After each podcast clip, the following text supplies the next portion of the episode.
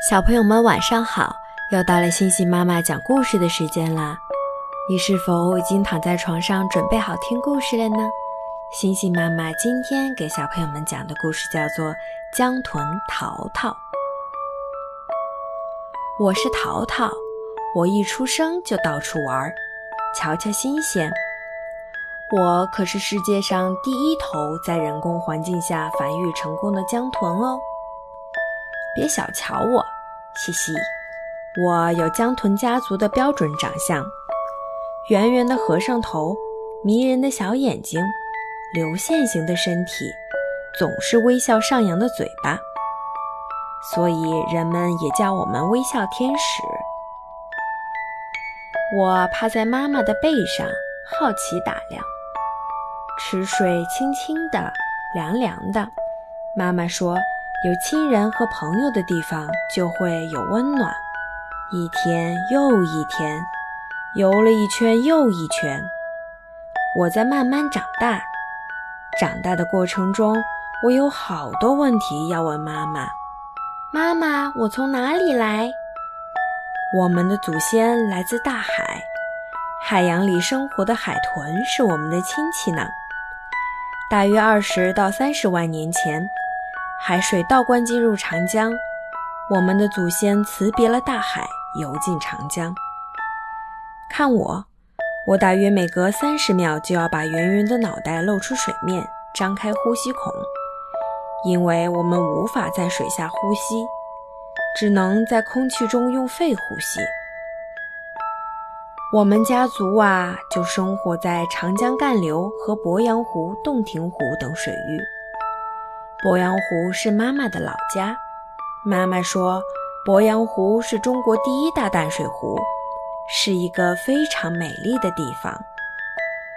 那里是候鸟的天堂，是白鹤、小天鹅的领地，真情的王国。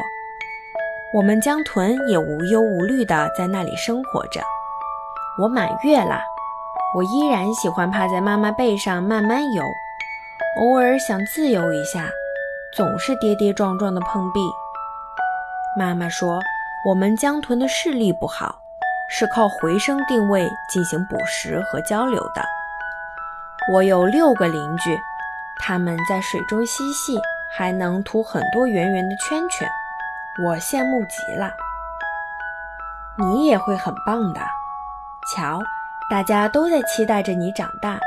妈妈说：“妈妈。”这些每天面带微笑看着我们的是谁呀？妈妈说，他们是人类。人类是一些什么样的生物呢？哦，他们……妈妈的脸上露出一丝复杂的表情。记得小时候，我和兄弟姐妹们一起住在鄱阳湖里。我们和人类的关系十分友好。如果即将出现大风天气，我们就会把头部露出水面很高，渔民看到就赶紧收网回家，躲避风浪的袭击。渔民对我们也爱护有加。哦，那时候我们成群结队，无拘无束。可是渐渐的，人类露出了他们可怕的一面。妈妈叹了一口气。他们用电打鱼，用炸药炸鱼，大大小小的鱼都被杀死了。我们的食物越来越少。现在，人类的湖里布满了迷魂阵，那些密密麻麻的电捕鱼网非常可怕。你的外公外婆就是被人类的电捕鱼网杀害了。湖里的生态越来越差，湖里的生态越来越差。我每天听着隆隆的轰鸣声，大大小小的轮船从头顶穿过，震得我们头晕眼花，迷失方向。唉，可怕的滚沟有好几百米长，上面有成千上万锋利的钩子，被它勾住的江豚根本无法出水呼吸。人类还建造了许多化工厂，有些化工厂把大量污水不经处理的直接排进湖里，污水让我们的皮肤溃烂，呼吸困难。妈妈说的这些情景让我很害怕，我浑身颤抖了起来。看着周围快乐游泳的伙伴们，我难以想象妈妈曾经经历过那些痛苦。妈妈，那我们为什么会来到这里呀？妈妈绕着我转圈儿，继续告诉我她的故事。原来，妈妈一岁多的时候就被科学家们救护到了武汉白旗屯馆里。妈妈也是在这儿生下我呢。悄悄告诉你一个秘密。看见我妈妈圆滚滚的肚子了吗？妈妈的肚子里有个小宝宝呢。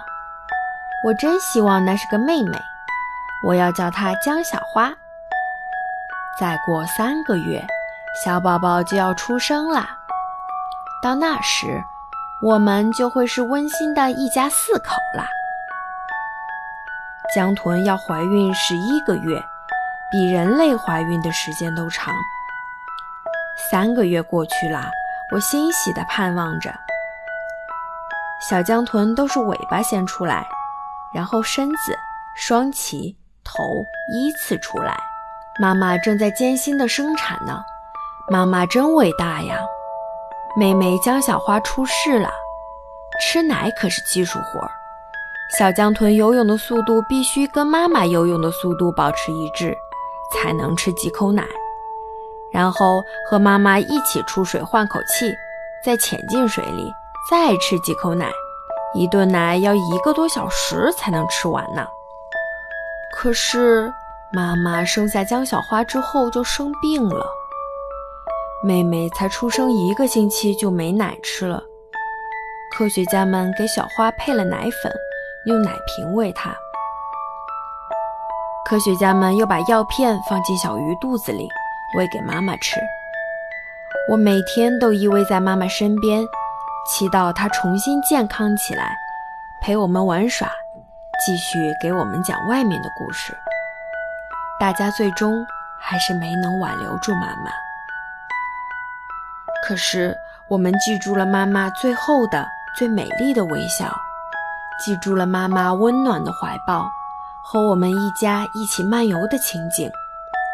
这是我、爸爸妈妈以及妈妈腹中的小花，我们一家四口最后的温馨合影。二零一五年三月二十七日，最大规模的长江江豚迁地保护行动开始了。妈妈的亲友共八头江豚被运送到了湖北监利的河王庙和石首天鹅洲豚类保护区安家。大家为了保护住我们江豚的种群。费了好大的心思呢。二零一六年五月二十二日，湖北石首天鹅洲一头小江豚诞生啦。二零一六年五月三十一日，武汉白鳍豚馆里又一头小江豚出生啦。这可是在我出生十一年之后，又一头在人工环境下繁育成功的江豚宝宝呢。有甜心伙伴，我真高兴啊！我要做个好哥哥，爱护弟弟。好了，今天的故事就讲到这里，小朋友们，让我们一起爱护环境，保护江豚宝宝。小朋友们，晚安啦！